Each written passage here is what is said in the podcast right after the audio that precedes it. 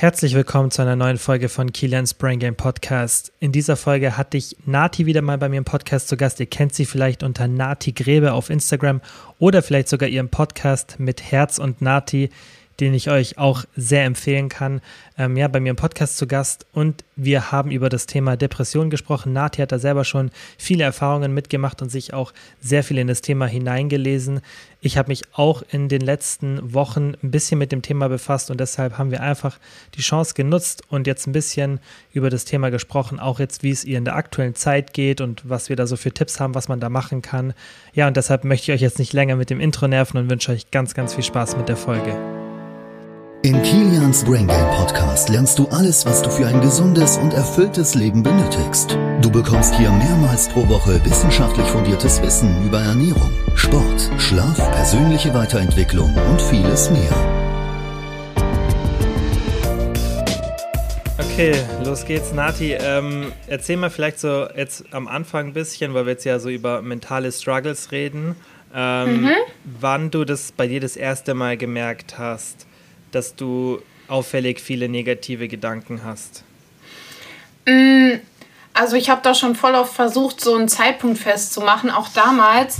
Und ähm, ich kann ein ungefähres Feld festmachen. Und das war so nach der Scheidung meiner Eltern, wo halt mein Vater anfing, so doof zu machen und wo ich mich dann zeitgleich auch noch irgendwie von meinem Freund getrennt habe und wo das mit der Essstörung anfing. Also das war so dieser Zeitpunkt, wie alt war ich da? 18 da fing das so mhm. an.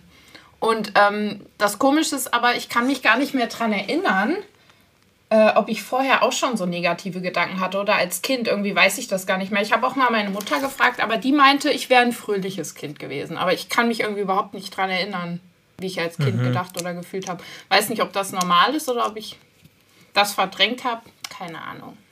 Mhm. Also so richtig ist schwierig dann. Ich denke, das ist immer so, dass man genau so einen Punkt sieht. Das ist eigentlich eher so ein schleichender Prozess, an dem es dann immer wieder so das kommt. Natürlich klar kann ja auch irgendein Ereignis das schon ein bisschen auslösen.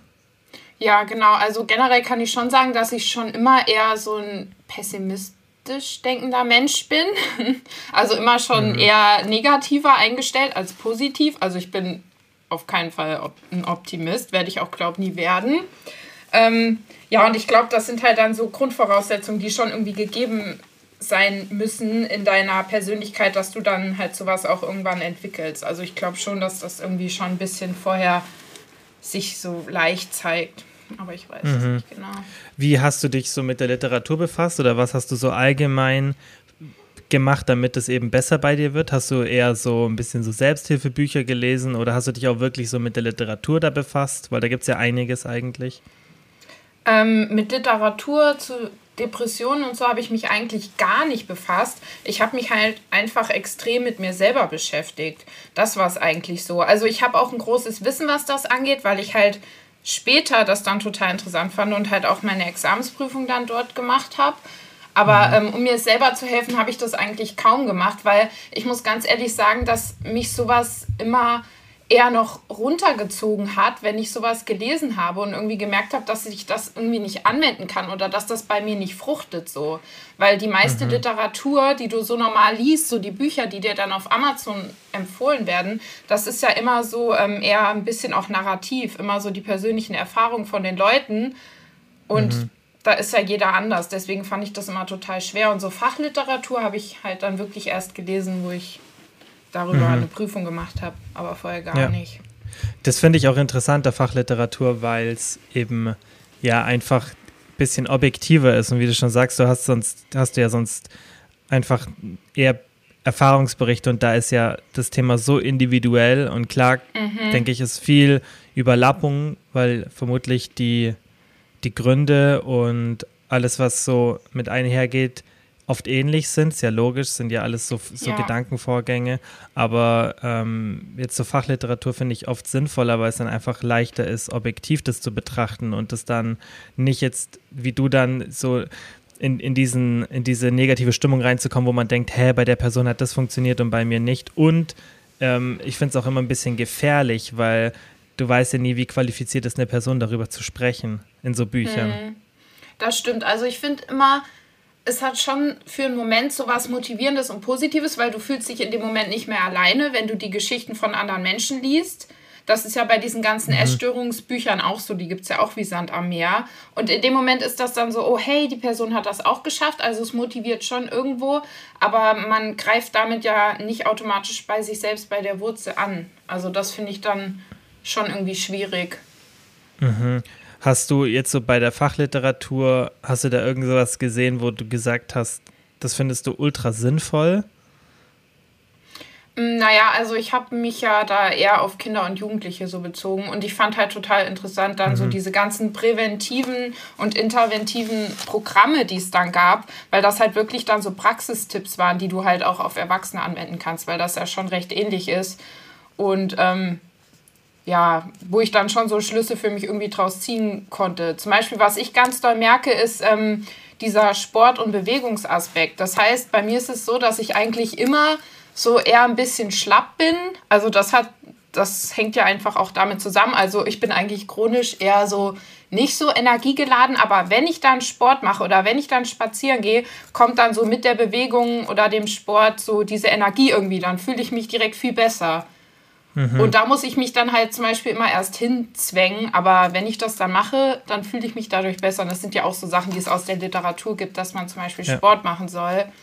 Dass ja. das ganz wichtig Gibt, ist. Ja, ja gibt es ja ein paar interessante Studien, ähm, die das ganz klar zeigen, auch gerade Ausdauersport ähm, und Panikattacken und so. Also da gibt es auch wirklich eindeutige Beweise, dass mhm. es halt mhm. wirklich ähm, hilft. Und das ist, denke ich, oft so ein Thema, oder was ist da so deine Meinung, dass halt das Thema vermutlich oft nicht so ganzheitlich betrachtet wird, wie bei so vielen anderen medizinischen oder, oder Krankheiten auch, dass man im Endeffekt versucht immer so ein bisschen Symptombehandlung zu machen oder halt immer nur sehr starr denkt und dann nicht so einen ganzheitlichen Ansatz hat, weil ich denke, die wenigsten ähm, Therapeuten werden einem zum Beispiel empfehlen, hey, mach Sport, iss gesund, schlaf genug, also ich weiß nicht, wie das ist, aber ich kann mir nicht vorstellen, dass es wirklich ein Großteil, sicherlich machen es manche, aber ich kann mir nicht vorstellen, dass ein Großteil sich darauf fokussiert oder dass es wirklich einen großer, großen Teil ausmacht.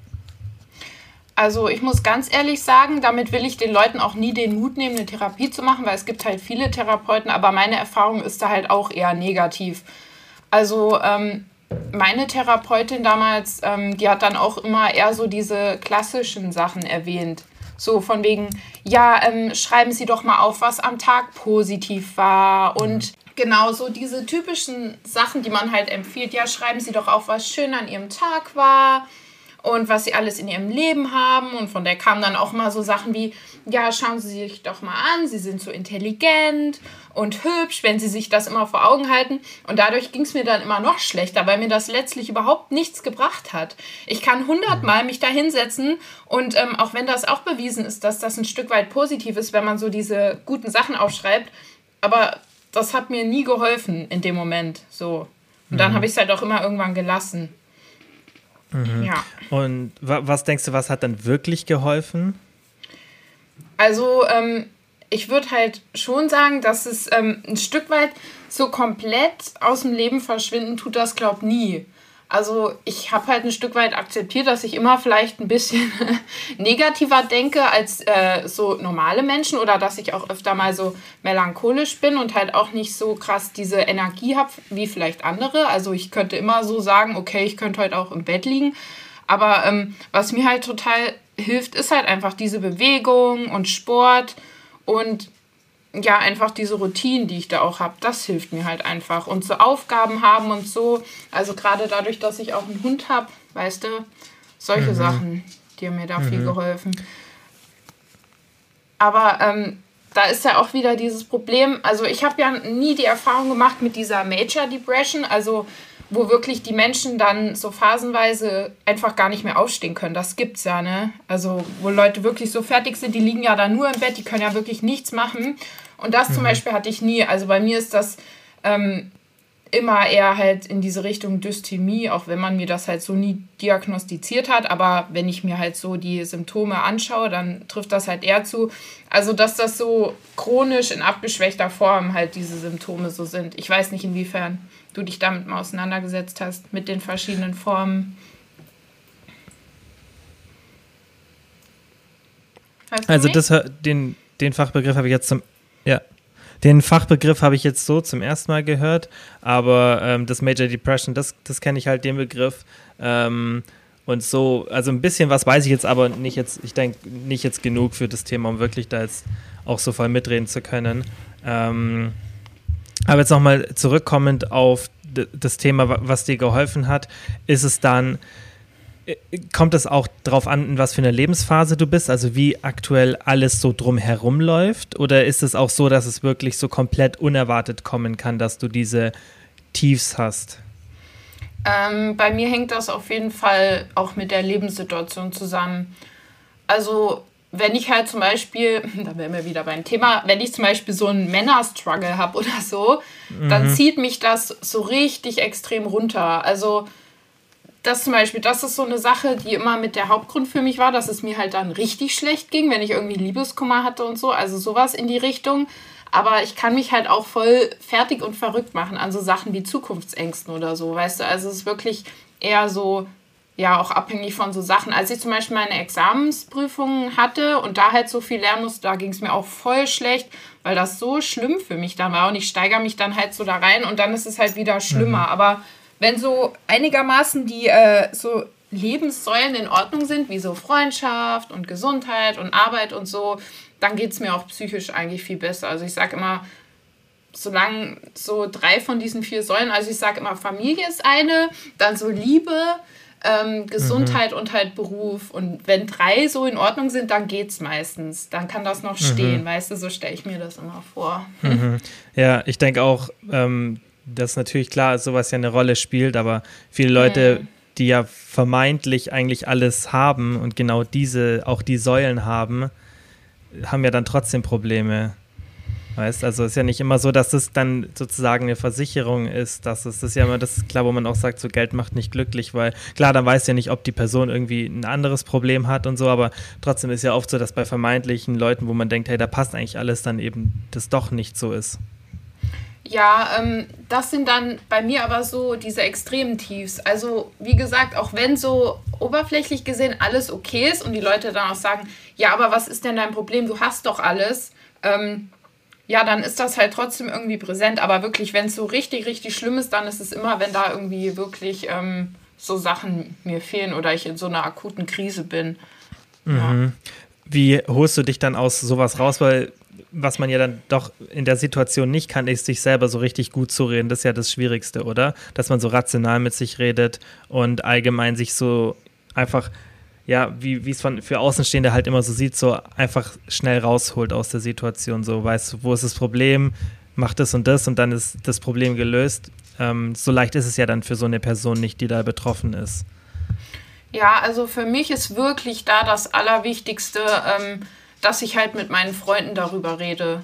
Also wirklich mhm. auch ganz offen. Und da bin ich auch endlich froh, dass ich das habe. Also bei mir ist das dann auch wirklich so, dass ich so denke, okay, ich möchte mich jetzt eigentlich mit niemandem treffen. Ich will einfach nur meine Ruhe. Ich will in meinem Bett liegen und mit keinem reden und mich selbst bemitleiden. Aber ich zwinge mich dann zum Teil wirklich, mich mit äh, Freundinnen zu treffen. Die wissen das dann auch, dass ich mich da dann hinzwingen muss. Weil wenn ich das dann mache und mit denen irgendwo hingehe, was essen gehe, eine Shisha rauchen gehe, dann geht es mir auch in dem Moment besser. Das Schlimmste ist halt voll, mich da dann so hinzuquälen, aber wenn ich es dann mache, dann geht es mir auch gut. Und wenn man halt dann so darüber redet, ähm, dann gehe ich auch immer aus diesem Treffen raus und fühle mich halt auch direkt wieder besser. Und das ist halt mhm. voll wichtig, glaube ich, dass man sich zumindest wenigstens einen Menschen sucht, mit dem man irgendwie offen darüber reden kann, weil das haben mhm. ja viele gar nicht. Oder mhm. trauen sich das auch nicht. Was ja. ich auch irgendwo und verstehen kann, weil man halt auch Angst hat, dass die anderen es nicht verstehen. Und das ist ja auch ein Glück, wenn man dann wirklich Freunde hat, die das vielleicht auch selbst kennen. So. Mm, ja, und ja. was man ja schon bei den meisten sieht, ist diese, was du halt schon als Isolation beschrieben hast, dass es normal ist, dass man sich halt so zurückzieht und eigentlich ja gar niemanden sehen will oder einfach nur für genau. sich selbst sein will. Aber das ja. ist ja für uns als soziale Wesen eigentlich vermutlich das Schlechteste, was man so machen kann. Genau, das ist ja diese Abwärtsspirale, davon redet man ja immer bei Depressionen. Mhm. Das heißt, die geht es dann ähm, schlecht und es gibt ja eigentlich so diese Verstärker im Außen, ähm, die du eigentlich dir holen kannst, dass du dich besser fühlst, dass es wieder aufwärts geht. Aber wenn es dir so schlecht geht, dann ähm, gehst du halt immer weiter in diesen Strudel runter, weil du dann die anderen Sachen, die eigentlich noch da wären, um es besser zu machen, okay, ich rede total wirr, ähm, aber die äh, wirfst du dann auch so weg, weißt du? Also manche äh, können ja dann auch nicht mehr richtig lernen mhm. und so, dann fällt das auch noch weg, dass du da diese Erfolgserlebnisse hast. Du triffst dich nicht mit deinen Freunden, vielleicht gehst du auch nicht mehr zum Sport und dann wird es immer schlimmer, weil das fällt ja dann alles so raus aus deinem aus deiner Situation. Mhm. Und das ist halt mhm. das Schwierige ja. oder die Herausforderung, dass du trotzdem dich dann irgendwie dazu zwingst. Und das ist halt wirklich zum Teil ein Zwingen und das ist dann auch nicht leicht, aber das muss man halt irgendwie hinkriegen. Mhm. Und vermutlich wird es dann auch so von Episode zu Episode besser, oder? Weil man weiß, wie man damit umgehen muss und dann Fehler, die man vielleicht so in der ersten Episode oder Depressionsepisode hatte, nicht mehr macht, dass man sich eben so zurückzieht, oder? Ja, ich würde mal sagen, je öfter man da dann auch so diese Erfolgserlebnisse hat, ähm, desto leichter fällt es einem dann auch, das immer und immer wieder zu machen. Das ist ja mhm. ein bisschen wie mit dem Essen, mit den Essattacken. Wenn du mhm. Einmal eine überwunden hast, also ich finde, das fällt einem auch von Mal zu Mal leichter, da dann ähm, Alternativen zu finden und anders damit mhm. umzugehen. Man muss sich halt in die mhm. Situation reinbegeben, weil man sagt ja auch mal, es gibt so Gedanken und Gefühle und Verhalten und das hängt so zusammen in diesem Dreieck. Und ähm, ich kann mich halt nicht besser fühlen, wenn ich nicht in meinem Verhalten irgendwas auch ändere und dafür tue, weil es halt alles zusammenhängt. Man kann ja nie ein was so alleine betrachten. Verstehst du, was mhm. ich meine? Ja, auf jeden Fall, natürlich, klar. Und das, ähm, ich denke auch, was ganz wichtig ist, ist halt diese Spirale, was du beschrieben hast, weil das macht ja auch am, so jetzt von außen betrachtet, halt am meisten Sinn, dass das ein großes Problem werden kann, wenn du dich halt selbst immer tiefer und tiefer äh, da rein drehst sozusagen und dich weiter isolierst und dann lässt du das sein, dann hörst du irgendwann auf mit dem Sport, weil du keine Kraft mehr dazu hast, dann wird die Ernährung schlechter, dann schläfst du schlechter, soziale Kontakte werden weniger und sowas ist, denke ich, wichtig, dass man halt versucht, so den sich aufzuraffen, vermutlich, oder? Und den Alltag so weiterzuleben. Ja, genau, weil ich finde es erschreckend, wie schnell man sich an so Sachen gewöhnt. Also wir haben ja zum Beispiel gerade die Situation, so nicht ins Fitnessstudio zu gehen, ne? Und mhm. so die erste Woche fand ich das total schlimm und ich habe mich jetzt so dran gewöhnt, nur zu Hause zu trainieren ähm, und kann mir gerade schon gar nicht mehr vorstellen, wie es ist, wieder ins Fitnessstudio zu gehen. Und ich glaube, mhm. so ist es da auch, wenn du dich so schnell daran gewöhnst, dass du dich so abkapselst und so, irgendwann brauchst du auch so die, oder hast du so das Gefühl, du brauchst die Leute gar nicht mehr. Ich ertappe mich mhm. gerade auch immer öfter dabei, dass ich so Tage habe, wo ich irgendwie mit gar niemandem groß reden will und wirklich nur noch so mit mir bin, weil irgendwie ist es so, weiß auch nicht. Man gewöhnt mhm. sich so schnell an die Sachen, finde ich. Merkst du, dass die aktuelle Situation sich negativ auf die Stimmung auswirkt? Ja, bei mir extrem. Also mir geht es gerade mhm. echt nicht so gut. Also mich belastet das ziemlich. Also ich finde das ziemlich scheiße. Wegen der, ähm, jetzt per se wegen der Angst vor irgendwie der Erkrankung oder vor der ganzen Situation, weil es halt einfach so auch realitätsfremd, denke ich, für die meisten ist, oder eben wegen dieser sozialen Isolation? Ähm, bei mir ist es diese soziale Isolation, weil ich halt gerade in der Zeit davor irgendwie so viel unternommen habe wie nie zuvor. Also ich bin ja so schon immer sehr viel zu Hause eigentlich, aber gerade in letzter Zeit bin ich halt wieder viel öfter so abends mal essen gegangen und habe so Sachen gemacht und habe mich halt auch voll auf so Sachen gefreut. Also ich bin so ein Mensch, ich brauche schon immer so größere Sachen, wo ich mich drauf freuen kann. Ich hatte zum Beispiel einen Urlaub geplant für April und ein Konzert und sowas motiviert mich dann immer so, meinen Alltag, der ja mhm. schon meistens recht gleich ist, irgendwie so ja zu genießen und darauf so auch hinzuarbeiten und das ist dann so alles weggefallen und dadurch ging es mir schon extrem schlecht. Also gerade mhm. geht so halb, aber zum Teil sitze ich halt da und fühle mich halt einfach nur einsam und scheiße so. Mhm. Mhm. Und sehe halt dann nur das, was mir fehlt, obwohl ich ja meine Freunde habe und mit denen auch so kommunizieren kann. Aber mir fehlt das total halt auch wirklich, mich mit jemandem zu treffen und so. Mm, da wird, das habe ich mir jetzt vor kurzem gedacht, weil Social Media ja oft so allgemein verteufelt wird, so allgemein so, wenn man die ganze Gesellschaft betrachtet und die Auswirkungen. Und es hat klar sicherlich extreme negative Folgen in bestimmten Bereichen, aber das ist, finde ich, jetzt zum Beispiel ein Bereich, den ich ziemlich positiv finde, weil wenn man jetzt mal so an, keine Ahnung, vor zehn Jahren denkt, wo es auch schon Internet und, und, und Zivilisation und alles gab, aber eben kein Social Media, denke ich, hätte man sich deutlich einsamer jetzt noch in so einer Situation gefühlt. Ja, das auf jeden Fall. Aber ich muss ganz ehrlich sagen, da habe ich auch schon mit einer Freundin drüber geredet. Mich zieht es dann zum Teil runter, wenn ich zum Beispiel diese ganzen Couples in Isolation sehe, die jetzt so ihre TikToks die ganze Zeit machen und so, ja, wir sind hier zusammen in Quarantäne und genießen das und ich sitze hier halt so alleine und mhm. muss mich dann halt immer daran erinnern, dass das halt auch einfach mhm. nur so ein Ausschnitt aus deren Tag ist. Und vielleicht gehen die sich auch zum Teil voll auf den Sack. Und so toll, wie ich mir das jetzt gerade vorstelle, ist das dann gar nicht, weißt du? Aber das merke ich halt auch schon extrem. Mhm. Dass mich das zum Teil auch belastet. Mhm. Also ja, manche klar, Leute triggern mich total. Da kann ich gar nicht gucken, weil es mich so mhm. nervt dann. Ja. Mm, ja, im Endeffekt hat es, wie gesagt, immer zwei, also immer eine negative und eine positive Seite. Aber zum Beispiel jetzt, dass wir jetzt hier ein Gespräch haben und uns sehen können, das ist ja schon mal deutlich besser, als es nicht zu haben. Weil es ist jetzt kein, ersetzt, finde ich, keinen so, echten sozialen Kontakt. Genau. Aber es kommt ja. nah ran, weißt du, und es ist immerhin ein bisschen was. Ja, und sowas tut dann auch immer voll gut. Also in dem Moment, mhm. ich habe gestern auch über eine Stunde mit einer Freundin telefoniert, da geht es einem dann noch total gut und hinterher fühlt man sich dann auch irgendwie so positiv bestärkt. Das ist auch irgendwie wie mhm. so ein mhm. Erfolgserlebnis. Vor allem, wenn man halt nicht nur über oberflächliche Sachen miteinander redet, sondern halt wirklich über so tiefergehende Sachen, wie wir das halt gerade auch machen. Es tut irgendwie dann immer voll mhm. gut.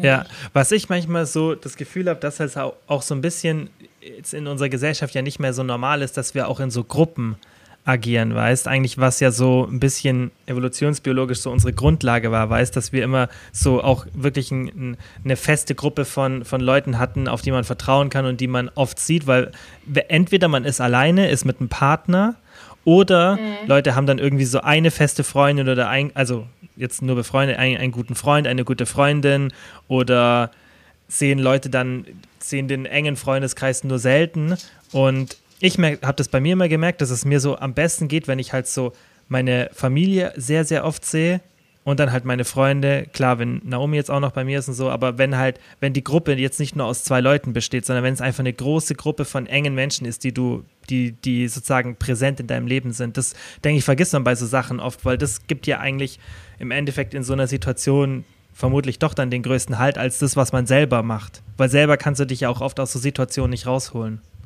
Ja, das stimmt. Ja, da hast du recht. Stimmt, da habe ich mir noch nie so Gedanken drüber gemacht. Über ja, dieses weil, Gruppending. Weil ich könnte mir vorstellen, dass viele Situationen, gerade so mental, ähm, gibt es sicherlich ja auch Literatur dazu, sich vermutlich auch dann leichter lösen, weißt, wenn du diesen Halt hast. Hm. Weil auf der einen Seite wird ja, glaube ich, auch immer so ein bisschen argumentiert, dass man sich nicht so abhängig machen soll, oder? Ähm, wenn es jetzt genau. um solche Themen geht. Das war gerade auch mein Gedanke, weil man kriegt dann immer gesagt von außen, ja, du musst auch alleine glücklich sein und mit dir selber im Rein und bla bla bla. Aber da vergisst man dann immer total, dass wir halt mega die sozialen Wesen sind. Mhm. Und wenn ich halt da sitze und bin traurig und muss weinen, ich kann mich halt nicht selber in den Arm nehmen und trösten. Oder klar mhm. kann ich mir auch alleine angucken, wie abends die Sonne untergeht. Aber es ist halt schöner, wenn ich da Leute dabei habe und so. Das ja. ist halt einfach so. Ja. Und gerade mentale Sachen sind ja oft getriggert von irgendwelchen Sorgen, auch wenn sie irgendwie unterbewusst sind und irgendwelchen Situationen, wo man sich halt dann irgendwie auch vielleicht überfordert fühlt, weiß, sei es jetzt irgendwie, wenn du Angst hast, irgendwie, keine Ahnung, nicht den richtigen Partner zu finden oder wenn man irgendwie vom Job gestresst ist und das Gefühl hat, man da, dass es halt einen überfordert und man irgendwie Existenzängste hat, was es auch ist, ist ja immer was, das du in der Gruppe vermutlich besser überstehst, weißt, wenn du irgendeiner festen Gruppe angehörst. Ich meine, es ist ja auch kein Zufall, dass Religion so präsent ist in der Gesellschaft und schon immer war. Ja. Weil es, es tut ja, einfach gut, wo dazu zu gehören und zu wissen, dass man nicht alleine ist. Und da, das finde ich dann nicht so den richtigen Ansatz, vielleicht immer dieses, ja, klar ist es wichtig, denke ich, dass man sich nicht abhängig macht von Personen und vermutlich auch von Gruppen, aber, aber trotzdem dann so die Sicherheit darin zu suchen, verstehe nicht, was so negativ daran ist. Ja, das frage ich mich halt auch immer. Das sehe ich ganz ja. genauso. Ja. ja. Und wolltest du noch was sagen dazu? Ja, ähm, also was natürlich ja klar ist, ist, dass äh, eine emotionale Abhängigkeit. Ich meine, irgendwo ist ja jeder, der mit einem Partner zusammen ist, irgendwo emotional abhängig. Weil emotionale Abhängigkeit immer direkt so als was total Negatives angesehen wird. Aber minimal ist man das ja auch von seinen Freunden so irgendwo. Mhm. Ähm, aber man muss halt ja einfach dann schauen, dass es nicht überhand gewinnt. Ne? Also wenn ich gar nicht alleine sein kann, dann ist das halt auch ein Problem. Aber ähm, so ein Zwischending, also so ein gesundes Mittelmaß ist da schon auf jeden Fall total wichtig. ja. Mhm. Und wo, das ist halt auch die Frage, wo ist es positiv, dass man sozusagen gar nicht abhängig ist von anderen Menschen. Abhängig ist vielleicht das falsche Wort, weißt, aber es ist ja auch vielleicht was Gutes, dass man sich gegenseitig ergänzt und teilweise auch abhängig voneinander ist, weil es ist auch notwendig fürs Funktionieren. Weil man sieht es ja jetzt zum Beispiel in der jetzigen Zeit, manche Leute können einfach Sachen, die andere nicht können. Und man braucht halt auch teilweise Leute, die andere Sachen können und du nicht. Und wenn man auch weiß, jetzt ist ja, jetzt sieht man ja, dass es, dass wir nur als Gruppe funktionieren. Und nur, ja, wenn man sich halt stimmt. halt ergänzt. Und dieses Einzel, weil das ist ja schon dann so ein bisschen so, ja, komm mit dir selber klar und ähm, ja, löst das Problem mit dir selber, ist sicherlich ein sinnvoller Ansatz, hat ja auch wahrscheinlich seine Daseinsberechtigung, aber ich denke, sowas wird halt oft vergessen, dass vermutlich so der soziale Aspekt vielleicht sogar der wichtigste ist bei sowas. Ja, das stimmt. Das ähm, war interessant, da habe ich vorher gar nicht so drüber nachgedacht. Ja, und ich denke halt gerade in der jetzigen Situation ähm, es ist sicherlich für viele extrem schwierig und deswegen finde ich es auch gut, dass man jetzt langsam anfängt abzuwägen, was so die schlimmeren Folgen sind.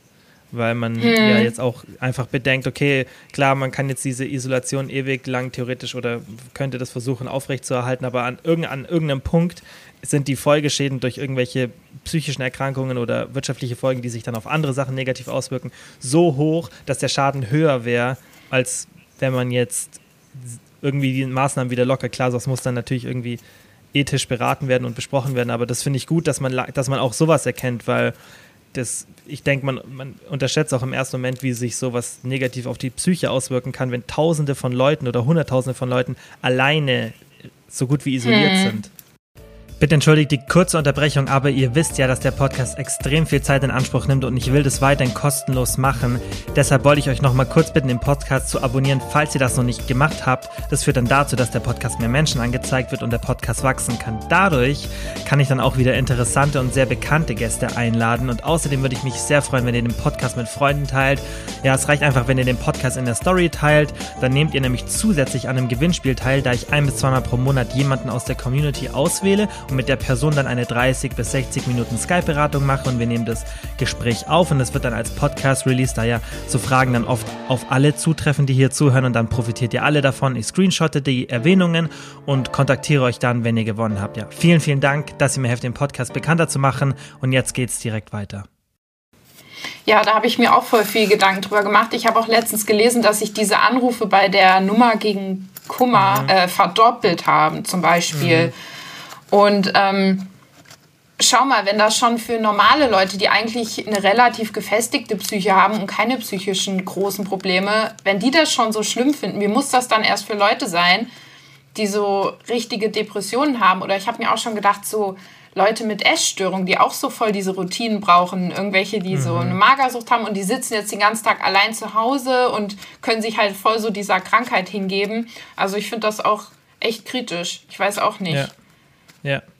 Auch Weil wenn du zum Beispiel, wenn du gerade zum Beispiel auch so äh, für eine, ein Ersttherapiegespräch endlich mal so einen Termin bekommen hast und das wurde jetzt auch alles, das geht ja jetzt auch alles nicht mehr. Ich meine, mhm. klar, die dürfen ja jetzt auch so online ähm, therapieren. Das ist, äh, wurde jetzt geändert, dass man irgendwie alle, ähm, alle seine Therapiemenschen online therapieren darf. Aber so dieses Erstgespräch zum Beispiel, du kriegst ja gerade irgendwie keine Hilfe so, wenn mhm. jetzt irgendwas akut ist, ne? In der Zeit, in der es eigentlich sehr wichtig ist. Ja.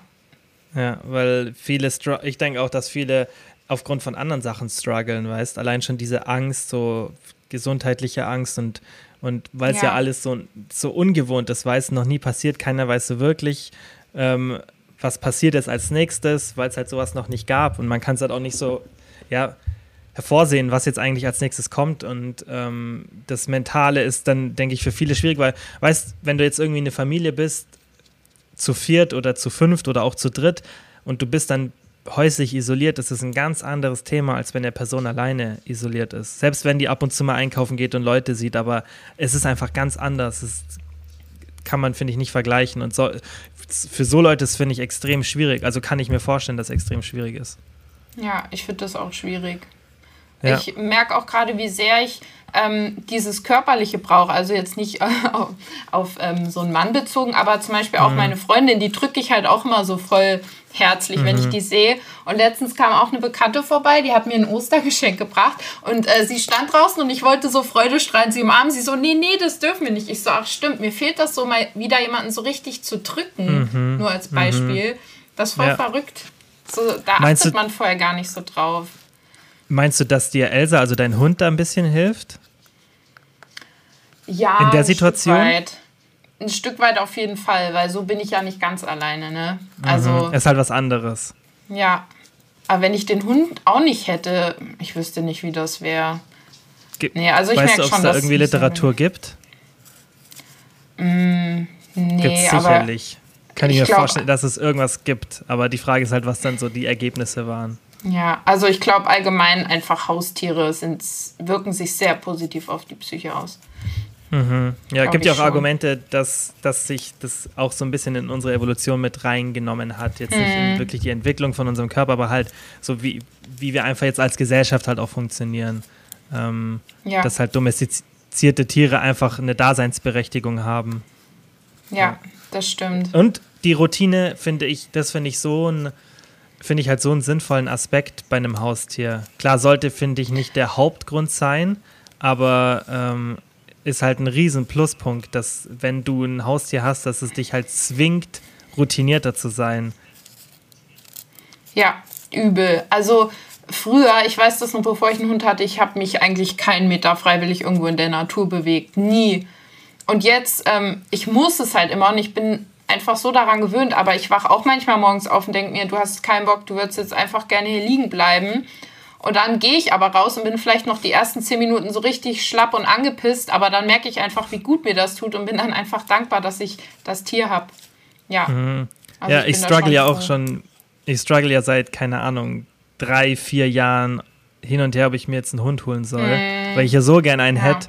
Ähm, und weil ich jedes Mal sehe, wenn irgendwo Hunde sind, dass ich Hunde einfach liebe, aber ähm, bei mir ist halt so, dass ich noch so ein bisschen abweg halt von wegen, ja, ob es jetzt halt der richtige Zeitpunkt ist und so, aber was ich halt merke, jetzt, da ich ja jetzt aktuell wegen der Quarantäne ähm, fast ausschließlich bei Naomi bin und wir dann halt immer Bounty hier haben und mhm. ähm, du dann gezwungen bist, mit dem rauszugehen, kannst du dich an, wie du halt sagst, an so Tagen, wo du selbst keine Lust hast, trotzdem aufraffen, weil du einen größeren Grund hast als dich selbst. Und ähm, das sieht man ja auch oft gerade bei so ähm, Studien zur Medikamenteneinnahme, dass Leute ihren Tieren die Medikamente um irgendwie, was weiß ich, wie viel 100 Prozent regelmäßiger geben, als wenn sie selbst ein Medikament für die Gesundheit nehmen müssen.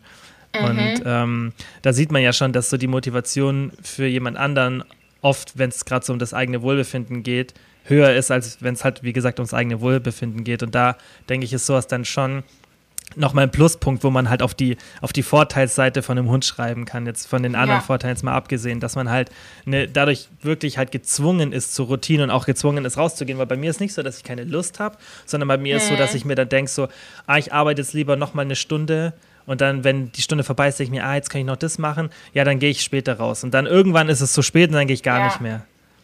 Und ja, da ist halt ein Hund schon, äh, schon nochmal so eine Routinefestigung einfach ich finde, es ist halt auch einfach ein richtig schönes Gefühl, dass du weißt, dass du gebraucht wirst.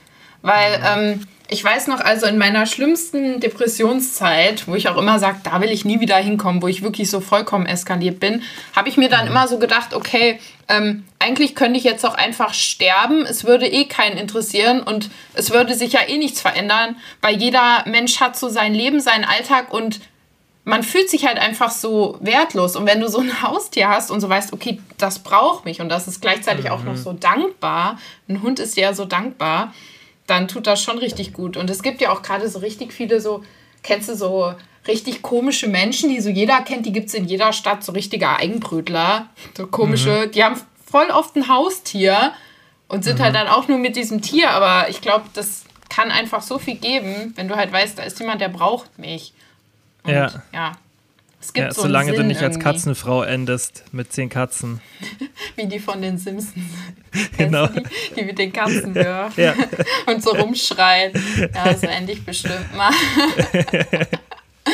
Aber ja. wie gesagt, also das, ich finde, das ist mega sinnvoll, weil gerade jetzt ist, denke ich, für, für viele extrem schwierig, eine Routine zu haben, in der, mhm. weißt wenn du es nicht so gewohnt bist. Für mich ist, ja. für mich war es ganz normal, weil ich halt auch die halt, ich habe normalerweise arbeite ich ja von zu Hause, was ich ja auch ändern mhm. will eigentlich in Zukunft, aber jetzt noch. Ähm, und da ist natürlich leicht, aber wenn du das nicht gewohnt bist, dann ist, glaube ich, schon so die Versuchung groß, dass du mal so machst, mal so machst, weißt und das auch ein bisschen so genießt, denke ich, weil du es noch nicht gekannt hast, wie dieses Homeoffice ist, weil das hat ja schon sehr viele Vorteile, so von der Bequemlichkeit ja. her. So, du kannst, wenn irgendwas im Fernsehen kommt, was du anschauen willst, kannst du es anschauen, wenn du es anschauen willst und nicht dich an den Zeiten orientieren. Mhm. Du kannst Sport machen, wann du willst, du kannst, keine Ahnung, einkaufen, wann du willst. Und das so, das verleitet ein bisschen dazu, Routine zu verlieren. Und Routine ist ja mega wichtig für ja. die Psyche ich finde es auch, also das ist auch, auf der einen Seite liebe ich ja dieses Homeoffice, aber manchmal denke ich auch, ist es schon irgendwie geil, wenn du so morgens in Büro gehst und da hast du so mhm. deine Kollegen, auch vielleicht zum Teil die, die du nie, jetzt nicht so doll magst oder so, aber das gibt halt schon irgendwie was, wenn du da halt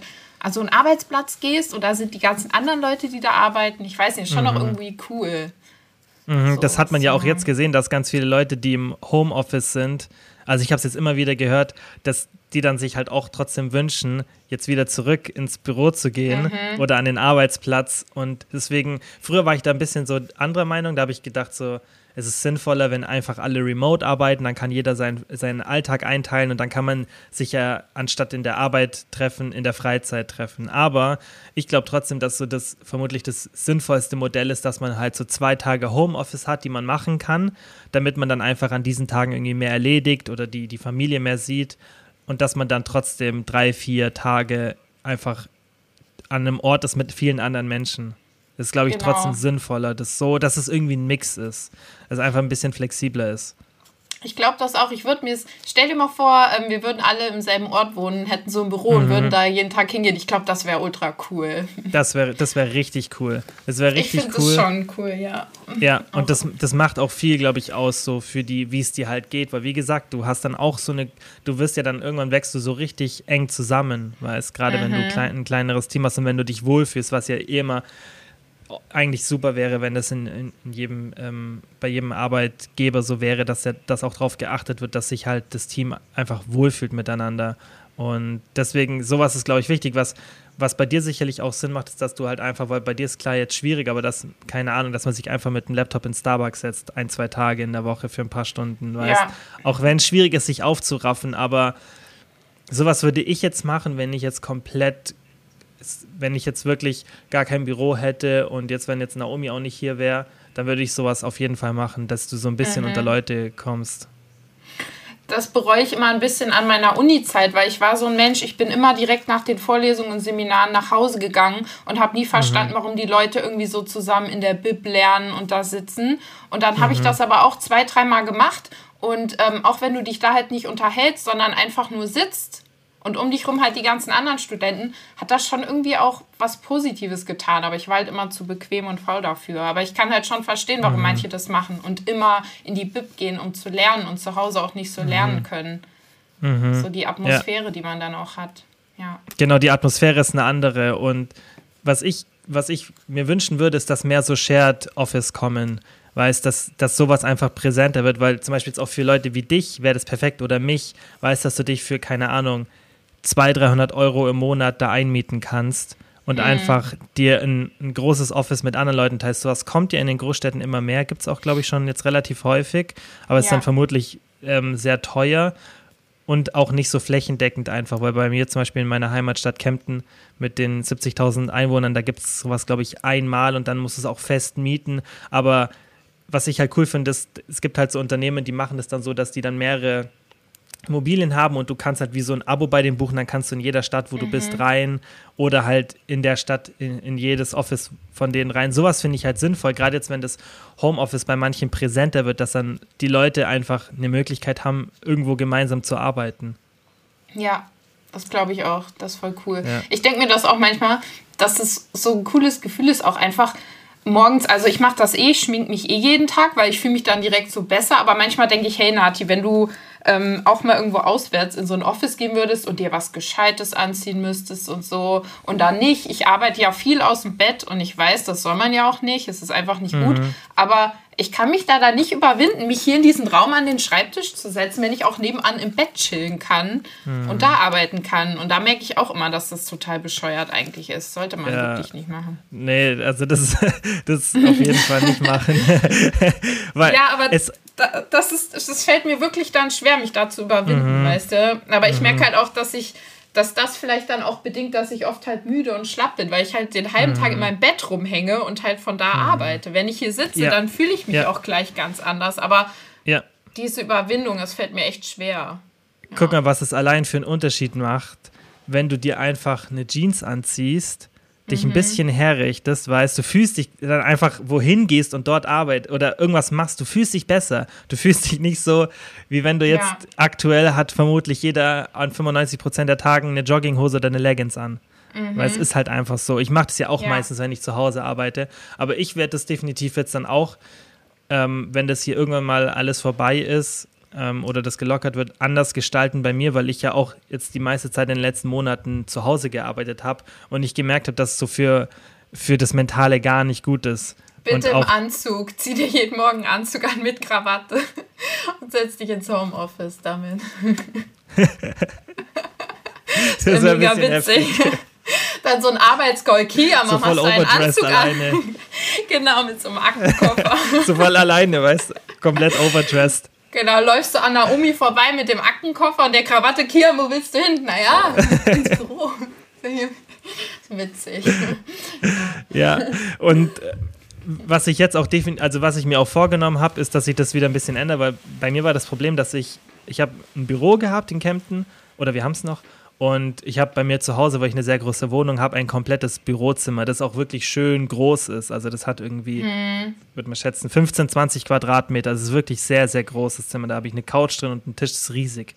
Und ähm, was ich dann irgendwann angefangen habe, ist, dass ich immer weniger im Büro gemacht habe und mehr zu Hause, weil ich dann halt ein bisschen mhm. so ich habe zwar nur, ich, hab, ich kann zum Büro laufen innerhalb von vier Minuten und wenn ich mit dem Auto fahre, dann ist es eine Minute. Also wenn ich will, kann ich das echt sehr schnell machen, aber ein paar Faktoren haben halt eine Rolle gespielt, dass ich dann immer mehr zu Hause gemacht habe und ich habe, das will ich halt gar nicht mehr machen und das würde ich auch eigentlich jetzt zurückblickend niemandem empfehlen, das zu machen, dass du wirklich komplett ähm, das so zu Hause machst, wenn du es anders machen kannst. Weißt, wenn du es nicht mhm. anders machen kannst, dann ist natürlich immer eine andere Situation. Aber wenn du es kannst, dann würde ich es nicht mehr so machen. Und ich werde auch vermutlich jetzt irgendwann das so gestalten, dass ich zu Hause eigentlich keinen Arbeitsplatz mehr habe, keinen richtigen, dass ich höchstens mal in der Küche auf dem Esstisch den Laptop hinstellen kann. Weil, was bei mir natürlich noch dazu kommt, ist, dass das, da ich ja Geschäftsführer bin, das Problem habe, dass ich dann nie richtig abschalten kann. Weißt, weil ja. das ist, denke ich, selbst also die meisten, vielleicht wissen es ein paar ja nicht, die, die jetzt hier zuhören, dass, dass du ähm, bei mir sozusagen arbeitest oder eher mit mir, würde ich sagen.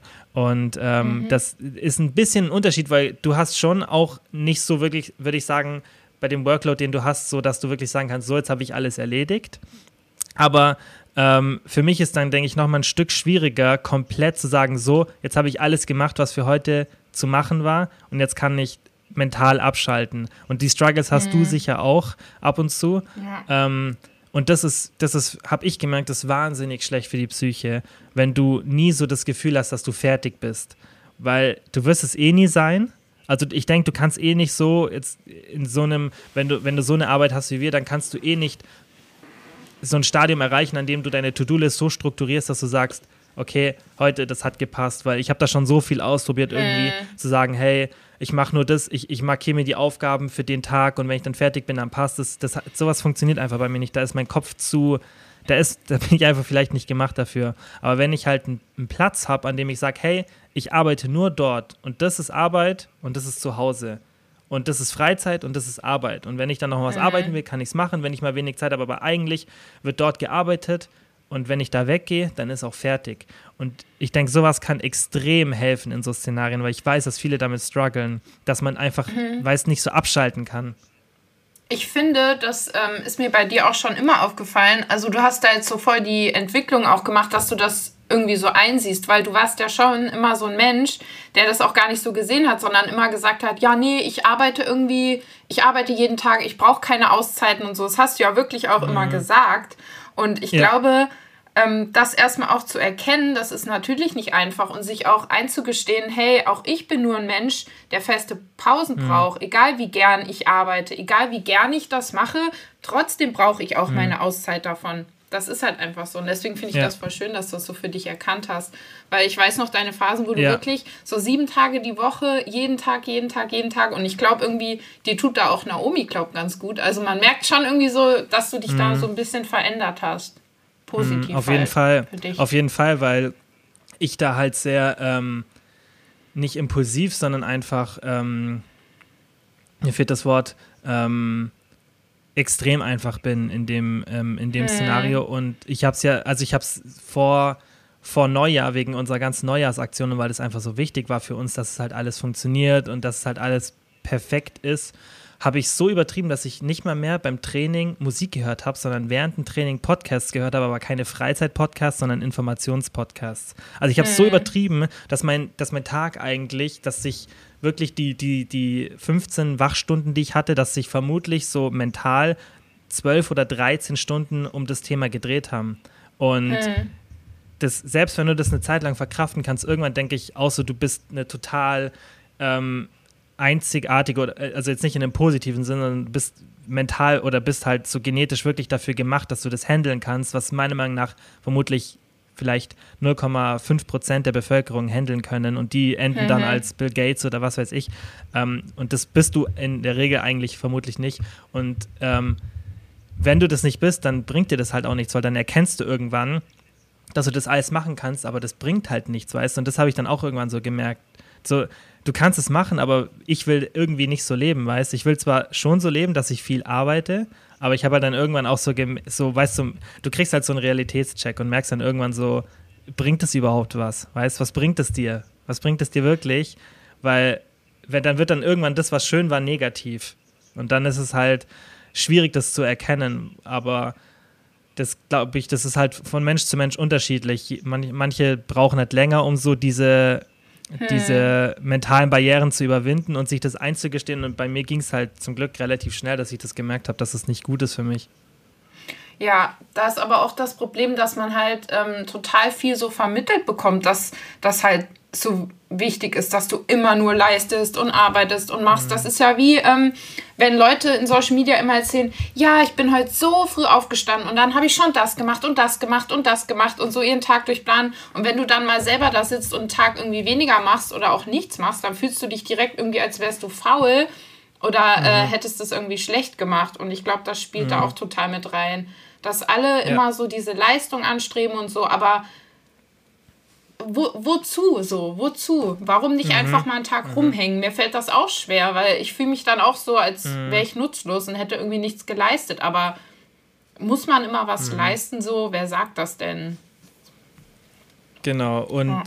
das, nur weil du jetzt einen Tag dir mal mehr Ruhe gönnst, heißt ja nicht, dass du dann, dass du nicht allgemein halt fleißig bist, weißt Weil ich finde, es hat schon auch, ist ja auch erstrebenswert, was zu leisten und was, ähm, was gerade positiv zu verändern, weißt, in, jetzt in jedem Bereich, weißt, egal was du, was dein, mhm. was dein Beruf ist, ist ja alles, es wirkt sich ja alles positiv auf unser Leben aus, weißt. Ja. Und also so gut wie ähm, jeder Job. Und das heißt ja nicht, dass wenn du dann mal ruhiger machst, dass es dann negativ ist und, und dass es so toll ist, ultra viel zu machen. Und das sehe ich auch immer bei diesem Thema Schlaf, weil das ist ja mhm. was, was ich mhm. jetzt bei mir im Content sehr primär drin habe, weil ich es einfach wichtig finde und früher auch anders gesehen habe. Ähm, mhm, das weiß ich auch ja, noch. Ja, und ähm, das, das musste ich halt auch erst erkennen und deswegen will ich das jetzt immer so weitergeben, weil ich das bei vielen Menschen eben diese Einstellung noch sehe oder allgemein in der Gesellschaft, dass man das Schlaf was Negatives ist und mhm. so ein bisschen mit Faulheit ähm, so ein bisschen ähm, ja, einfach mit, mit Faulheit verbunden wird. Und das finde ich nicht gut, weil besonders wenn du es eigentlich sogar noch objektiv betrachtest und jetzt nicht sagst, hey, ähm, es geht auch darum, eine Balance zu finden. Wenn du mehr schläfst, bist du eigentlich produktiver. Und ich glaube auch, dass wenn du mhm. dir mehr Freizeit gönnst, bist du auch produktiver. Und das merke ich zum Beispiel jetzt. Ja. Ich bin produktiver mhm. und ich erledige mehr und ich erledige es effizienter und kreativer, als wenn ich mich mit 13 Stunden Arbeit zuschütte. Weil du kannst mhm. schon viel mhm. erledigen in der Zeit, aber irgendwann bist du irgendwann bist du, ist irgendein Punkt erreicht, wo du halt nicht mehr effizienter bist und wo auch die Motivation danach lässt. Und dieses, ja, dass man halt zum Beispiel jetzt halt genug schläft und sich auch mal ein paar Tage frei nimmt, das bringt eigentlich im ja. Endeffekt sogar mehr. Also du bist eigentlich dann produktiver. Ja, mm, da ist mein großer Rat eigentlich auch immer, dass man auf sich selbst schaut, weil man lässt sich dann viel zu sehr von anderen Leuten da irgendwie so mhm. blenden. Ich habe das zum Beispiel immer beim Lernen gemerkt. Ich bin so ein Mensch, ich kann wirklich wenn ich so richtig auswendig lernen musste für die Uni, ich kann nicht länger als eineinhalb Stunden am Tag richtig lernen. Und dann waren da immer alle und meinten so, ja, ich habe gestern den ganzen Tag gelernt fürs Examen. Ich saß zehn Stunden am Schreibtisch und ich habe mich dann so schlecht gefühlt, weil ich dachte, Alter, ich habe eineinhalb Stunden was gemacht und dann konnte ich nicht mehr, also gar nicht mehr über den Tag. Und letztlich, mhm. ich habe es trotzdem geschafft und wusste alles, einfach weil ich ein komplett anderer Typ bin. Und genauso ist es ja auch ähm, bei der Sache mit dem Schlaf. Man hat so oft dann Leute gehabt, die irgendwie gesagt haben, ja, also ich brauche nur so vier, fünf Stunden. Und ich saß da und dachte so, äh, wenn ich unter acht Stunden schlafe, dann bin ich total müde. Und dann denkt man immer, man wäre irgendwie ein Versager oder nicht so fleißig mhm. oder ambitioniert. Oder auch, wenn man, ähm, manche Leute brauchen halt mehr Ruhepausen und müssen mehr chillen. Manche Leute mhm. können halt nicht zwölf Stunden arbeiten und dann noch ins Fitnessstudio gehen und noch spazieren gehen. Die müssen halt dann vielleicht lieber drei, vier Stunden am Sofa sitzen. Das ist dann aber so, es ist mhm. ja in Ordnung. Jeder muss halt seinen eigenen Weg finden und da darf man sich nicht so von anderen blenden lassen. Auch ganz ja. wichtig. Und ja, und ich sag dir eins, die Leute, das war was sehr, sehr, ähm, oder ein sehr interessanter Gedanke, den ich von Jordan Peterson, glaube ich, mal in, in, einem Video von ihm ähm, gehört habe, war, dass er denkt, dass die meisten Leute, das, dass es nicht stimmt. Die sagen das. Und er, zum Beispiel, er ist jetzt, mhm. ich meine, der ist ja, der ist ja in seinem Feld wirklich so anerkannt und der hat ja auch extrem viel wirklich auch schon nachweislich geleistet. Und er sagt, er kann, wenn er will, sich, ich glaube, er hat gesagt, irgendwie neun oder oder er kann sich irgendwie sechs Stunden am Stück wirklich konzentrieren. Ähm, irgend sowas war es. Also ich weiß nicht mehr mhm. die genaue Zeit, aber es war auf jeden Fall jetzt nicht so krass, waren irgendwie sechs, sieben Stunden, was er gesagt hat, kann er hochkonzentriert arbeiten, wenn er will. Und er hat gesagt, er kann das nach 40 Jahren Training. Und er sagt, wenn jemand von seinen Studenten mhm. behauptet, er lernt zehn Stunden am Stück, sagt er, dann ist es gelogen. Das ist, ist nicht hm. zehn Stunden Lernen. Das ist irgendwas anderes, aber nicht zehn Stunden Lernen. Er sagt, das sind vielleicht zwei Stunden davon, sind aktives Lernen. Und das denke ich mir so oft, wenn, wenn Leute dann so exzessive Sachen behaupten, stimmt es oft nicht, weißt Und auch das hm. mit dem hm. Schlaf. Ähm, natürlich gibt es Menschen, die mit ähm, vier oder fünf Stunden Schlaf auskommen. Aber ich habe vor gest gestern oder vor zwei Tagen habe ich eine Grafik gepostet und habe dann auch kurz dieses Deck 2 und RB1 Gehen beschrieben. Und das ist eben mhm. das Gehen, das dir erlaubt, wirklich mit vier oder fünf Stunden Schlaf auszukommen, ohne negative Konsequenzen zu haben. Und weniger als 0,1 Prozent der Menschen haben das Gehen.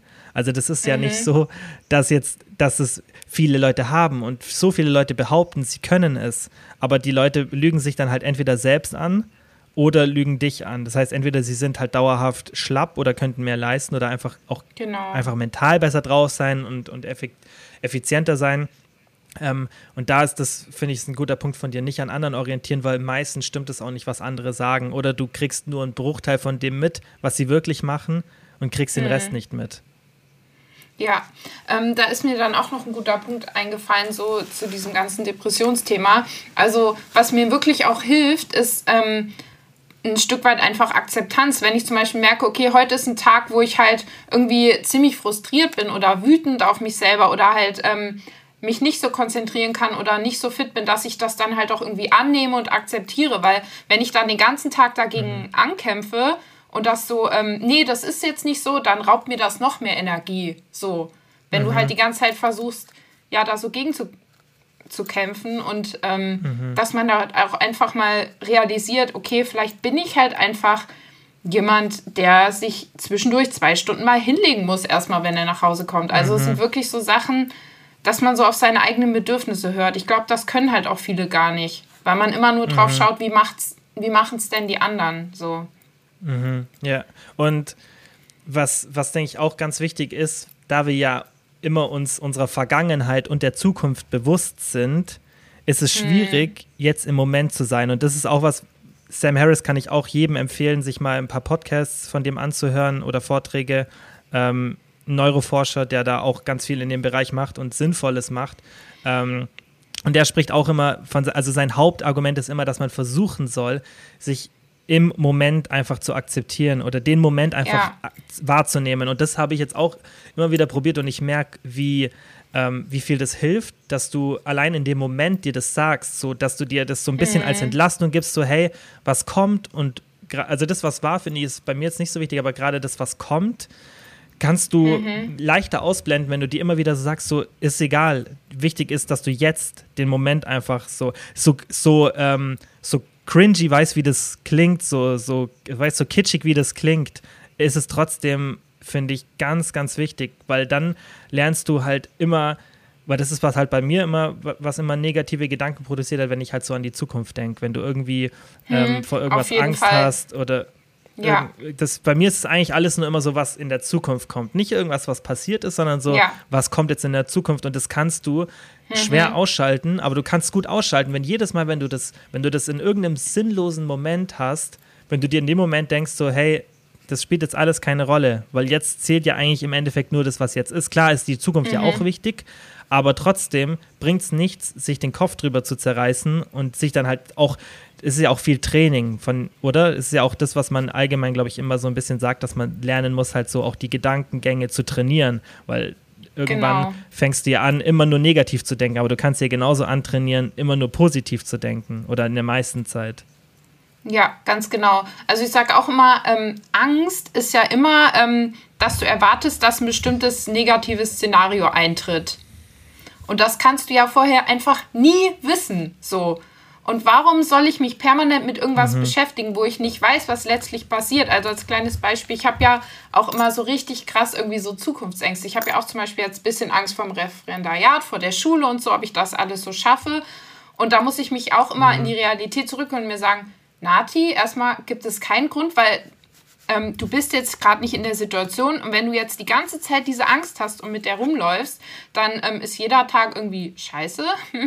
Und halt auf der anderen Seite ähm, auch immer, das hast du auch mal angesprochen, dieses, ja, was ist denn das Schlimmste, was letztlich passieren könnte? So, wenn man irgendwie, ähm, wenn irgendwas eintritt. Weil man geht immer dann direkt vom Schlimmsten aus. Und man steigert sich dann so raus. Und das sind ja einfach, äh, man steigert sich so rein, das sind ja alles Imaginationen, diese Zukunftssachen, weil die Zukunft ist nicht die Realität, das ist immer eine Vorstellung, weil die war halt noch nicht da, so. Und selbst Ja. die Vergangenheit ist ja irgendwo ein Stück weit eine Vorstellung, weil Erinnerungen, die werden ja auch verfälscht durch die Zeit. Weil ich zum Beispiel, ich hänge auch Ja. total oft gedanklich in der Vergangenheit und wünsche mir bestimmte Situationen zurück ähm, und vergesse dann aber, dass da ja auch die negativen Sachen da waren. So, kennst du das? Weil das ist bei mir fast noch schlimmer. Ich hänge richtig oft in der Vergangenheit und wünsche mir so Sachen zurück. Und das macht mich dann auch irgendwie, das deprimiert mich dann voll.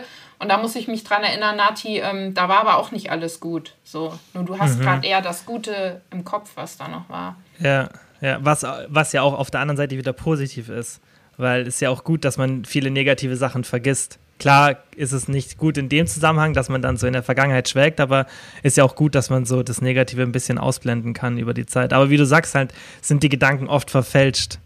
Und man muss halt auch eine andere Perspektive, denke ich, bekommen und das eher halt, das war damals positiv, aber damals ist es halt nicht jetzt. Genauso wie was in der Genau. Zukunft passiert, nicht jetzt ist. Und das, Genau. was, ich, was ich zu dir gesagt habe, das ist, finde ich, immer ein, ähm, das ist ja, das habe ich, ist ja, kommt ja nicht von mir, das kommt ja von Tim Ferriss, aber hat mir extrem geholfen damals, als ich gezögert habe, meinen damaligen Job zu kündigen und das mit ProWeb zu starten, war, dass ich mir dann de, den Rat von ihm ähm, zu Herzen genommen habe, indem einfach ich mir gedacht habe, okay, was ist jetzt das Schlimmste, was passieren kann, wenn ich den Move mache?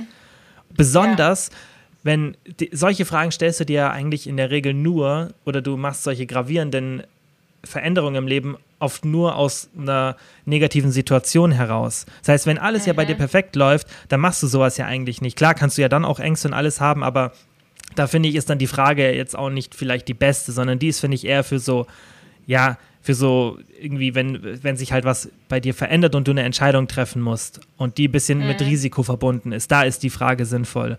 Und da die Frage sich zu stellen, was ist das Schlimmste, was passieren kann, und da ist es meistens nicht so negativ und dann merkst du, ich habe dann damals gemerkt, hey, im Endeffekt, und das ist, denke ich, bei den meisten dann, der, die Antwort, du startest halt da, wo du vor der Entscheidung auch gestartet hast. Da ist nichts Schlimmes passiert. Du hast Ja. vielleicht ein bisschen Zeit sozusagen verloren, aber who cares?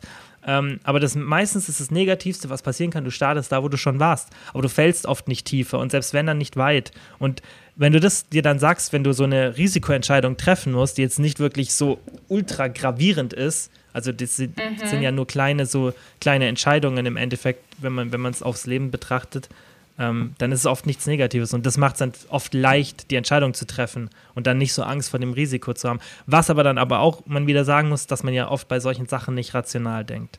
Und dass es auch nicht ja, so leicht ist, einfach zu sagen, jetzt denk mal rational, weil sonst hätte keiner vermutlich oder nur die wenigsten Menschen mit sehr schlimmen Erfahrungen mentale Probleme. Mhm.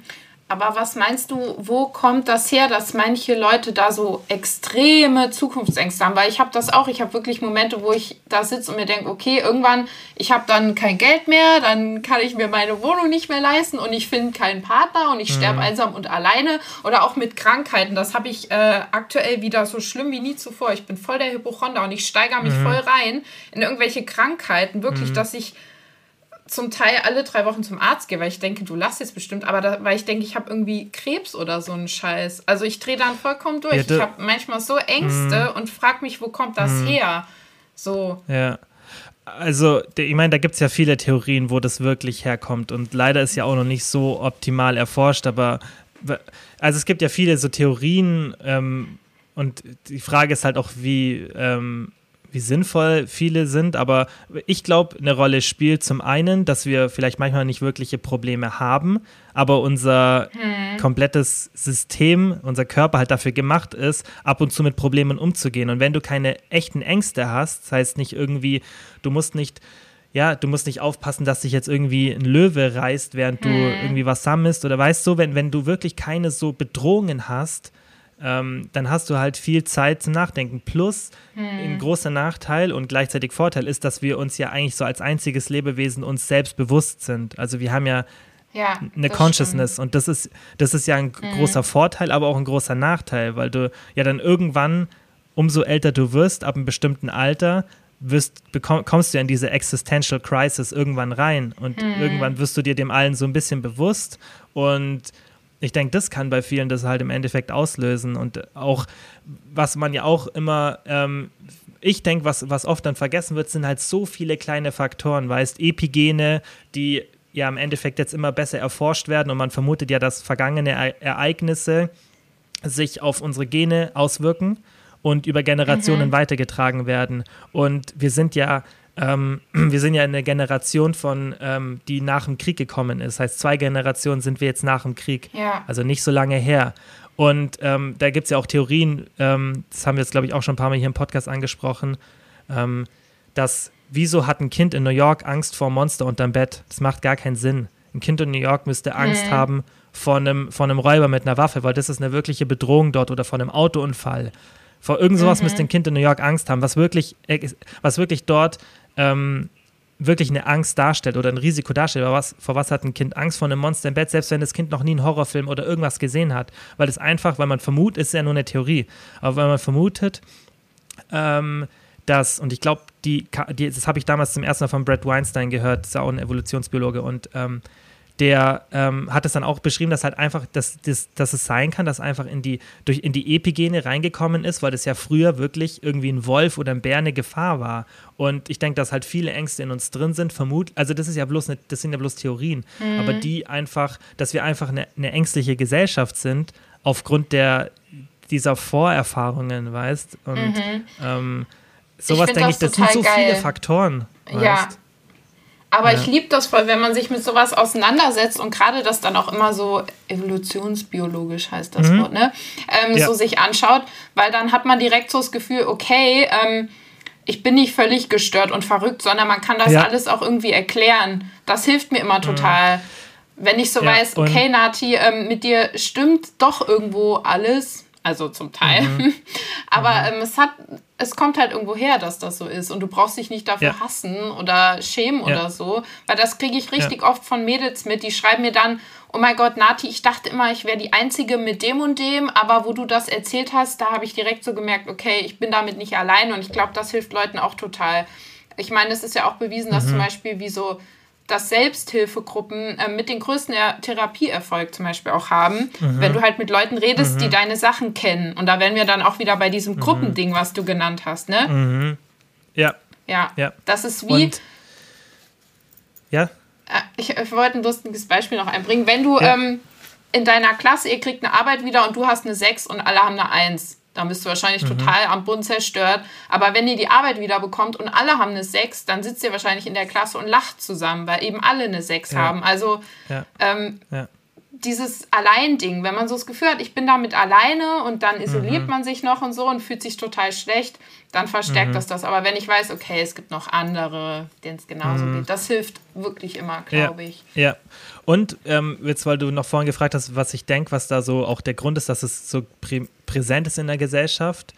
Dass, ich glaube auch, dass teilweise dadurch, dass halt alles immer rationaler und, ähm, und ähm, einfach auch ein bisschen so kühler alles wird, so, gerade mhm. emotional kühler, ist so dieses ganze Spirituelle und ähm, bestimmte Sachen sind halt bei uns so in den Hintergrund getreten. Und auch da ja. gibt es ja auch Theorien, dass es, dass, ähm, es gibt ja auch Theorien, dass Marihuana oder Psychedelics in, in, Teil, mhm. in Teil unsere Evolution ähm, beeinflusst haben und auch unsere Gesellschaft beeinflusst haben. Und es gibt ja auch jetzt mega interessante ähm, Studien. Stanford wird, glaube ich, ganz viel geforscht, auch gefundet von Tim Ferriss und solchen Leuten ähm, die da selber positive Erfahrungen gemacht haben mit Psychedelics und äh, Depressionen.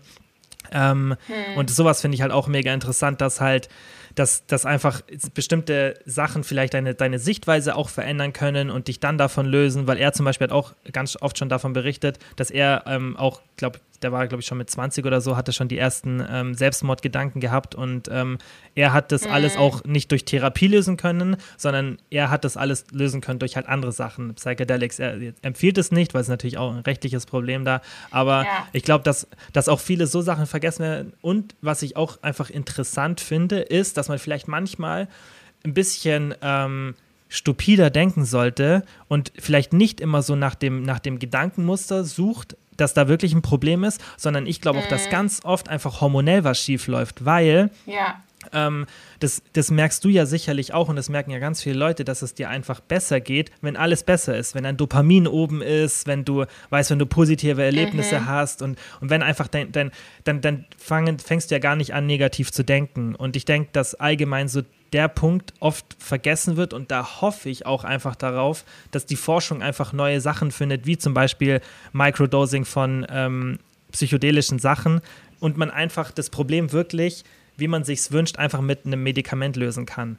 Ich weiß, mhm. heutzutage wird, wird ja gesagt, ja, äh, das ist, äh, man soll nicht sofort was nehmen und so, da bin ich voll dabei, weil die Medikamente einfach nur nicht so sinnvoll sind. Aber wer, wer weiß, und da, das wird irgendwann kommen, dass irgendwas ähm, erforscht wird, wo man wirklich sieht, hey, keine Langzeitfolgen, keine Nebenwirkungen, nichts Negatives. Das löst aber x äh, mentale Probleme mit einer Einnahme von irgendeinem bestimmten, wie gesagt, Psychedelic, Microdosing oder was auch immer da kommt. Und darauf hoffe ich eher, weil die, dieses ganze ähm, diese ganzen Therapieansätze, guck mal, wie lange die schon entwickelt werden, wie viele Jahrzehnte ja. das auch angewendet wird. Und so richtigen Durchbruch macht man nicht. Klar, ja, es gab nochmal einen Riesenunterschied zu, zu Freud und, und was er gesagt hat und was man jetzt macht. Mhm. Und, und selbst damals hat man ja gedacht, so, wow, äh, der war bei so vielen recht. Jetzt sieht man, dass er bei viel, bei den meisten Sachen falsch mhm. war. Klar, mega Einfluss auf alles hatte und, und auch eine extrem wichtige Person war. Aber ähm, so, was war so der große, große Durchbruch so in den letzten 40 Jahren? So eigentlich glaube ich nichts wirklich. Und ähm, es wird ja eher schlimmer, das ja. Thema. Und da denke ich halt einfach, dass es vermutlich das, die realistischere und sinnvollere Lösung ist, dass irgendwas gefunden wird, um diese, diese Hormonimbalance, die man ja auch hat. Ich meine, das, da gibt es ja auch Untersuchungen dazu. Deswegen gibt es ja auch Antidepressiva, hm. weil du es manchmal auch ja. brauchst, um aus diesem Loch dich hochzukicken, dein Serotonin mhm. zu normalisieren. Und ich hoffe halt einfach, dass es da, wie gesagt, irgendwas so Microdosing, Psychedelics, irgendwas Interessantes gibt, was dann auch halt klar FDA-approved ist und alles. Und dass man dann einfach so ein sehr, sehr schwieriges Problem einfach durch, durch ähm, ja, das sowas löst. Das, glaube ich, ist vermutlich dann die realistischere Lösung. Gerade für viele ja, Menschen auf, auf jeden Dauer. Fall.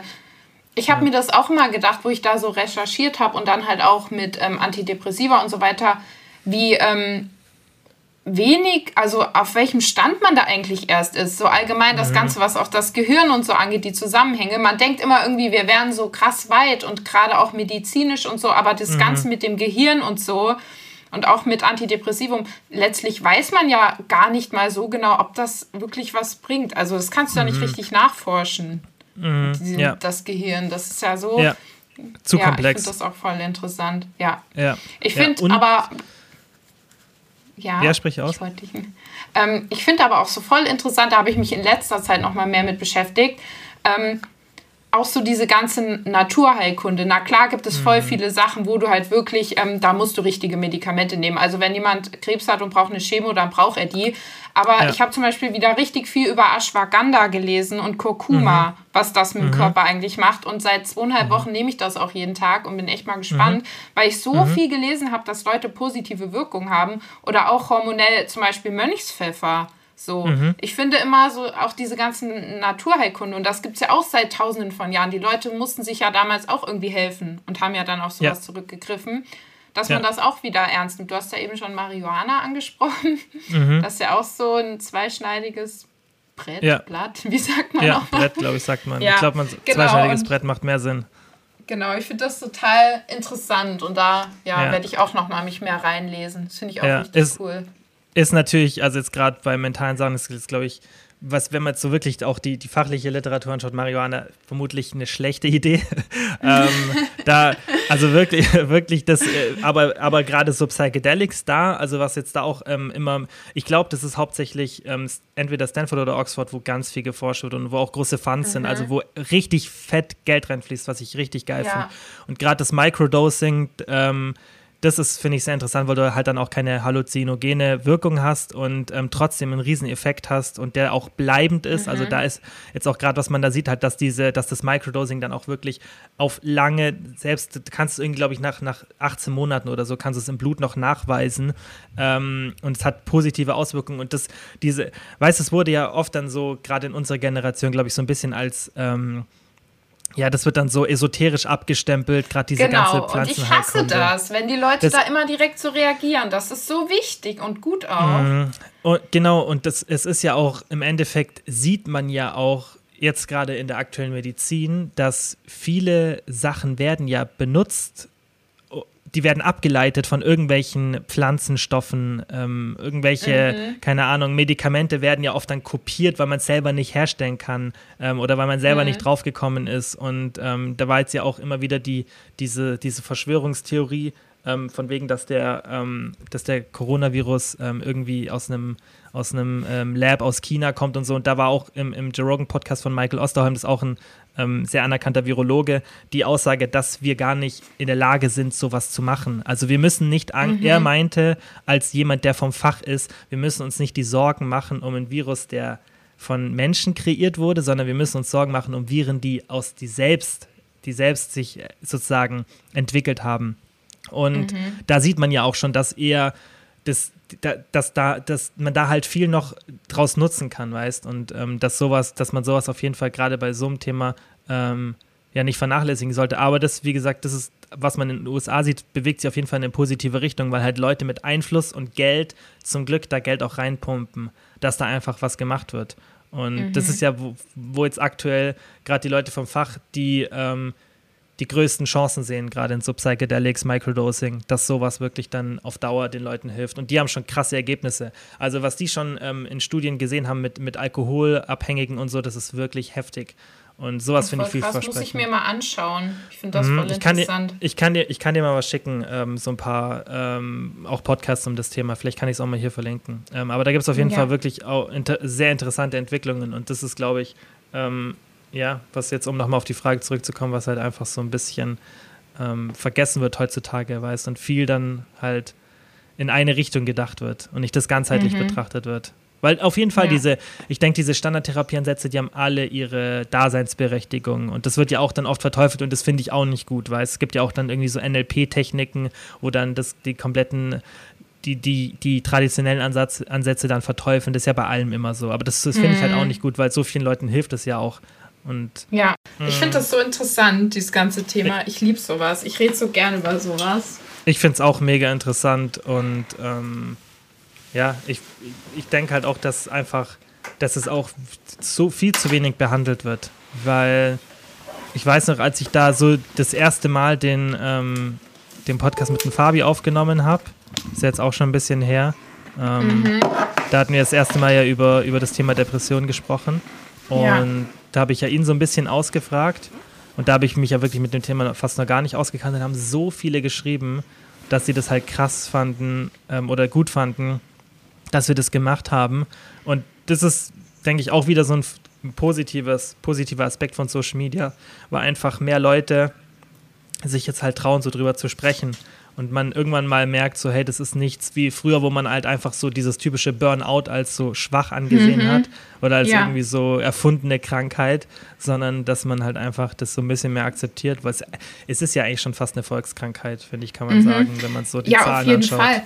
Vor allem, es wird ja dann auch immer gesagt, ja, heute haben ja immer mehr Leute psychische Probleme. Nein, das ist totaler Quatsch. Nur heute reden mehr Leute darüber. Mhm. Heute traut man mhm. sich das auch. Also ich glaube mhm. nicht, dass die äh, Nachkriegsgeneration oder auch die, die Leute, die im Krieg waren und so, dass die weniger psychische Probleme hatten als wir. Schau mal, die Generation, mhm. die, äh, diese Nachkriegsgeneration, die dann diese Väter äh, hatten, die im Krieg waren, wo der Vater nicht da war und es so diese Probleme gab, als hätten die nicht auch alle so psychische Probleme gehabt. Nur hat damals keiner mhm. drüber geredet. So. Genau, das, das ja, die haben ja auch danach nicht drüber geredet, ja, teilweise. Genau. Das ist ja, ja. zum Beispiel auch bei Essstörungen, bei Magersucht so, dass die äh, Magersuchtrate, die ist nicht angestiegen in den letzten 30 Jahren oder so.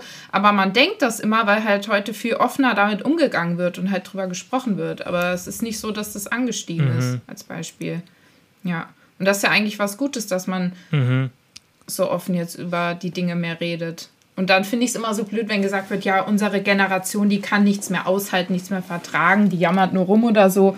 Ja, überhaupt mhm. nicht. Wir sind halt offener mit unseren, ja, mit solchen Problemen auch. Das finde ich cool, mhm. dass wir da so sind. Ja. Diesen Und Trend.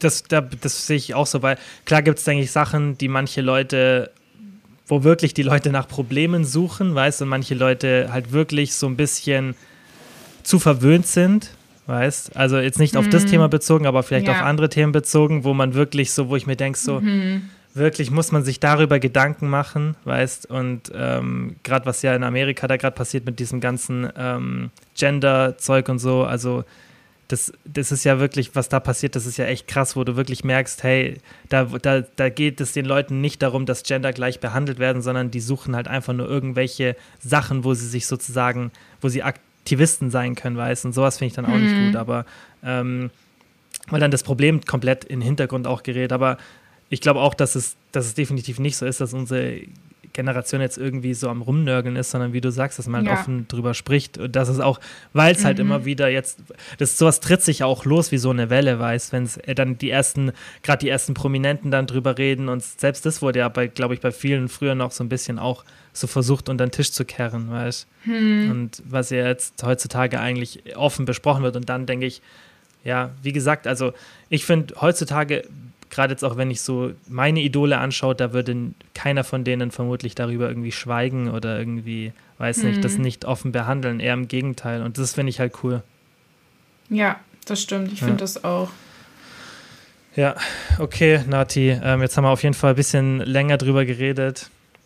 Ähm, ja, ich finde es ein cooles Thema, du hast ja gerade schon gesagt, du ist eh dein Lieblingsthema oder eins deiner Lieblingsthemen. Ja, vor allem am Anfang dachte ich so, das geht wieder so in diese Richtung, dass man so über mehr so redet, so komplett meine Erfahrungen, aber wir sind ja jetzt voll mhm. auch so, das ist so komplex, mhm. finde ich cool, ja. wenn man so viele ja. Sachen mit drin hat.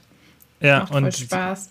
Wer deine Erfahrungen hören will, das ist ja eh schon, glaube ich, weiß nicht, Folge 13 oder so, einfach mal nachschauen, weil das, da haben wir es ja auch schon ein bisschen angesprochen bei dem Thema ja, Binge-Eating. Deswegen wollte ich das jetzt auch nicht nochmal so krass rausholen.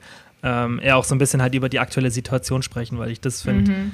hilft vermutlich auch vielen dann, weißt du, wenn man jetzt ja. auch hört, hey, keine Ahnung, man hört es ja schon häufig jetzt heutzutage, jetzt gerade in den letzten Wochen, dass es viele betrifft, aber trotzdem denke ich, hilft es dann, wie du vorhin gesagt hast, mhm. einfach wenn du merkst, dass das ganz normal ist, dass man sich dann so ein ja. bisschen gerade in der jetzigen Zeit vielleicht noch mehr ängstlicher fühlt oder, oder mehr negative Gedanken hat als sonst. Aber das wird auch wieder vorbeigehen. Mhm. Ja, das, äh, das sage ich mir auch immer, dass man ähm, sich sagen muss, egal wie schlimm vielleicht auch jetzt die Situation ist, alles geht irgendwann vorbei. Und oft mhm. ist es schade, dass die Zeit vergeht und man denkt sich so, nein, ich will das nicht, aber manchmal ist es halt auch einfach gut. Weil manchmal mhm. hast du halt Tage, da stehst du auf und denkst dir, ähm, ich will einfach nur sterben. Also es klingt jetzt hart, aber mhm. ich kenne das mhm. halt so, wo ich denke, Alter, warum lebe ich eigentlich? Und am nächsten Tag stehe ich dann auf und mir geht's voll gut und ich denke mir so, ey, was war gestern und was ist heute? Also die mhm. Zeit geht immer weiter und es ist nie ein Stillstand und auch jetzt mit mhm. Corona Klar ist es schwierig und wir wissen auch nicht, wann es endet, aber es wird vorbeigehen und dann kommen ja. wieder bessere Zeiten und irgendwann sitzen wir da und sagen, ach, wisst ihr noch damals, als Corona war? Mhm. So, ja, es ist halt ja. einfach so, das vor Augen führen und die Zeit halt so bestmöglich gestalten, wie man es irgendwie kann, so lange. Und wenn es halt nicht so gut klappt, dann ist es auch in Ordnung. Dann mhm. konnte man es halt nicht besser. So. Ja, ja, hast du recht. Ja, auf jeden Fall. Okay, Nati, danke fürs Zeitnehmen. Wir hören uns ja morgen nochmal. Also alle, die zuhören, ich bin morgen bei Nati zu Gast, beziehungsweise es kommt oh, dann, ja. glaube ich, am Sonntag Freust du raus. dich? Ich war noch ja. nie woanders im Podcast zu Gast. Echt? Ähm, da hören nur Mädchen zu. Ja, das wird schön. Ja. Wir reden ja ein bisschen über was anderes. Wir reden so über, über ähm, was hast du dir als Thema genau vorgestellt, so berufliche ähm, Entscheidungen ähm, treffen? Genau, wir so reden genau, wie man so ein bisschen so auch seinen Weg findet und so, was mhm. man machen will oder auch sich, wenn man sich so umentscheidet und mhm. ja, so Sachen. Ja. Kann ich ja mal ein bisschen erzählen, wie das bei mir war. Ja. Nimmt dann vielen vielleicht die Angst, ähm, so eine Risikoentscheidung zu treffen. Okay, dann äh, danke Nati fürs Zeitnehmen. Ich danke War sehr dir. interessant. Und ja. danke an alle fürs Zuhören. Bis zum nächsten Mal. Tschüss. Ciao. Nochmal vielen Dank wie immer fürs Zuhören. Ich würde mich mega freuen, wenn ihr den Podcast abonniert, falls ihr es noch nicht gemacht habt. Und ich würde mich genauso freuen, wenn ihr den Podcast mit Freunden oder Familienmitgliedern teilt. Denn nur so kann der Podcast wachsen. Und ihr wisst ja, ich mache das hier kostenlos, aber ich mache es extrem gerne und ich werde es auch weiterhin natürlich kostenlos machen. Aber ihr helft mir wirklich sehr, sehr, wenn ihr den Podcast einfach mit Freunden oder Familienmitgliedern teilt oder wenn ihr den in der Story auf Instagram teilt. Einfach, dass Leute von dem Podcast erfahren und dann auch davon profitieren. Vielen, vielen Dank dafür Philadelphia.